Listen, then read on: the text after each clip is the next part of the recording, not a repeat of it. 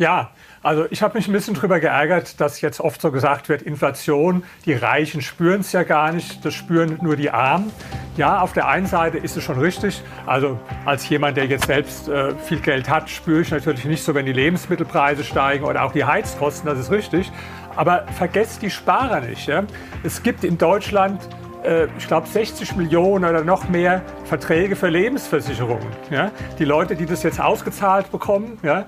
dann andere, zum Beispiel, ich habe einen Teil von meinem Geld, ich habe natürlich viele in Aktien und Immobilien, da ist man nicht so betroffen, aber in Anleihen zum Beispiel, ja? da gibt es heute 1% vielleicht und wenn ich dagegen 9% Inflation habe, ja, dann kann ich mir ausrechnen, was es dann bedeutet. Das heißt, der Sparer, der wird im Moment einfach vergessen und Sparer sind natürlich jetzt die Armen in dem Sinn weniger, einfach weil sie nicht so viel haben, was sie sparen können. Deswegen sage ich, ja, die Armen sind betroffen, natürlich sehr stark von den Heizkosten, von was weiß ich, ja. Aber alle sind betroffen und besonders die Sparer sind betroffen, weil es ist ja eine Enteignung, was da stattfindet auf dem Weg. Und das ist mein Thema heute.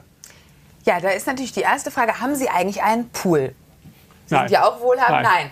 Also da haben Sie schon mal kein Problem mit den Sparmaßnahmen, dem Energiesparen ja. der Regierung, weil das ist ja jetzt auch nicht mehr möglich. Seinen eigenen Pool soll ja nicht mehr möglich sein. So Eisbaden ist möglich. Eisbaden, Kaltschwimmen ist möglich. Aber was würden Sie vorschlagen? Also Ihr Lösungsvorschlag an die Regierung? Leider muss man sagen, dass es manche Probleme gibt, für die es keine richtige Lösung gibt. Ja, das, wird, das sagen Politiker natürlich nicht gern und es ist auch kein großer Trost für die Bürger.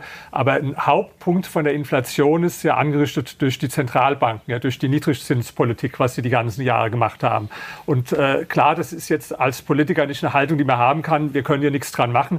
Aber es ist auch ein bisschen unehrlich, den Leuten zu sagen, wir können die ganzen Folgen der Inflation mit immer mehr Staatsgeld sozusagen dann beseitigen. Das wird am Ende nicht möglich sein. So. Ja. Mhm.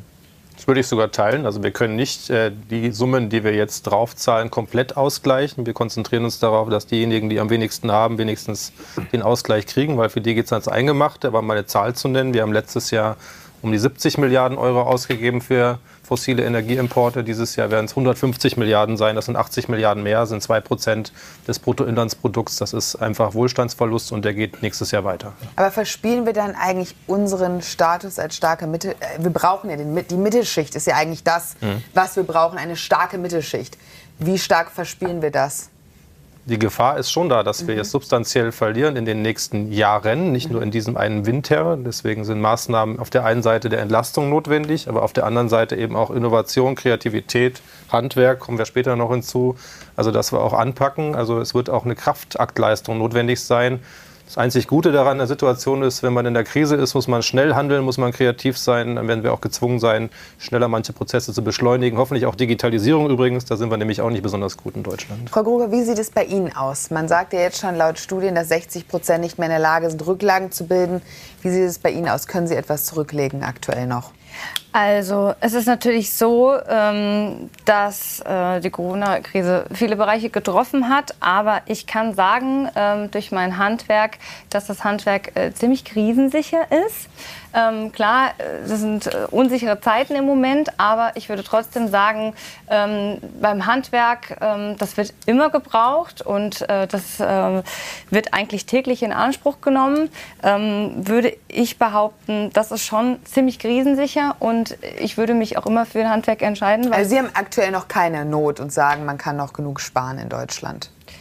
Also man kann immer was zur Seite legen, mhm. weil man natürlich ähm, auch nie weiß, was die Zukunft bringt, das ist klar. Aber ich würde trotzdem ähm, behaupten, äh, dass ein Handwerksberuf einem schon eine gewisse Sicherheit, Sicherheit bietet. Gibt. Mhm. Herr Janicek, was ja noch ganz spannend ist, was ich ganz spannend fand und mir auch aufgeschrieben habe, untere Einkommen Hartz-IV-Empfänger müssen keine Gasumlage zahlen, Rentner und Geringverdiener aber schon. Ist das eigentlich fair? Die Frage, wie Rentnerinnen und Rentner jetzt auch noch mal ähm, im Entlastungspaket 3 oder vielleicht auch 4, wenn das noch kommt, äh, auch entlastet werden müssen, stellt sich in der Tat, weil die sind in den ersten Paketen nicht dran gewesen. Das war so, das muss man auch äh, zugeben. Auf der anderen Seite gab es eine Rentenerhöhung in Summe von 6 Prozent. Die haben jetzt erstmal auch die Arbeitnehmerinnen nicht gekriegt in dem Fall. Aber Sie haben eine Frage, wo Sie einen Punkt treffen, den wir beantworten müssen. Ja möchte noch mal auf das äh, Thema Altersvorsorge kommen. Ja? Weil wir haben jahrelang auch die Politik gesagt, du musst doch privat fürs Alter vorsorgen. Die meisten Menschen wissen es auch. Mhm. Die haben dann angespart in, in irgendeiner Form. Ich gebe zu, die Deutschen nicht so besonders clever meistens. Ja? Aber drei Viertel von dem Geld, das liegt auf Tagesgeldkonten, Sparbüchern, in Lebensversicherungen und die sind alle nicht inflationsgeschützt und das wird massiv entwertet. Ich glaube, da haben sich viele noch gar, gar keinen Gedanken drüber gemacht. Aber die Aktien sind ja zum Beispiel auch zum Beispiel jetzt gerade im freien Fall und auch nicht inflationssicher? Ja, Aktien sind schon, wenn man längeren Zeitraum anguckt, äh, eher ein Inflationsschutz, genau wie Immobilien. Aber das haben ja die meisten Deutschen nicht. Die meisten Deutschen, Dreiviertel, die haben ihr Geld halt auf Sparbüchern, Tagesgeldkonten und äh, Lebensversicherungen. Ja?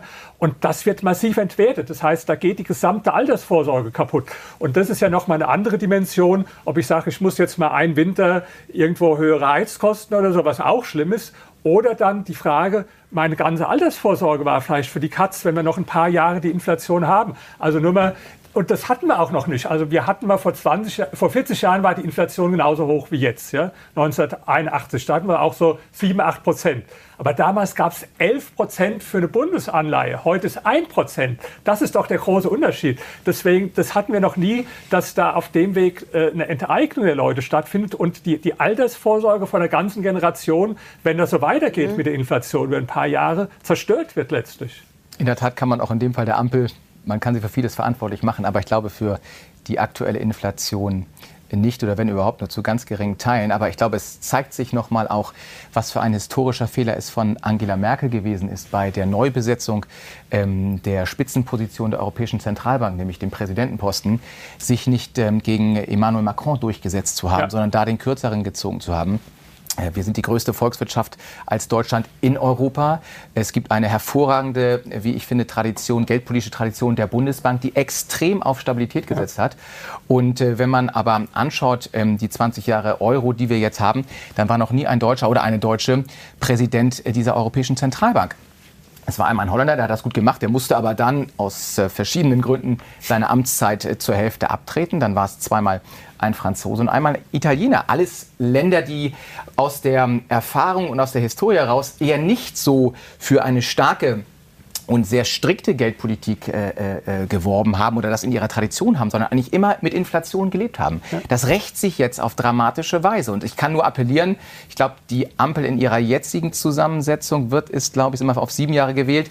Die ähm, Chefin der Europäischen Zentralbank wird es möglicherweise nicht mehr erleben. Diese Ampel zumindest nicht. Vielleicht gibt es auch keine weitere, was auch immer. Aber die aktuelle Bundesregierung nicht. Aber der Appell, glaube ich, kann nur sein, für die nächste Bundesregierung alles dafür zu tun, dass der nächste EZB-Chef oder die nächste EZB-Chefin auf jeden Fall aus Deutschland kommt, aus der Tradition der Bundesbank.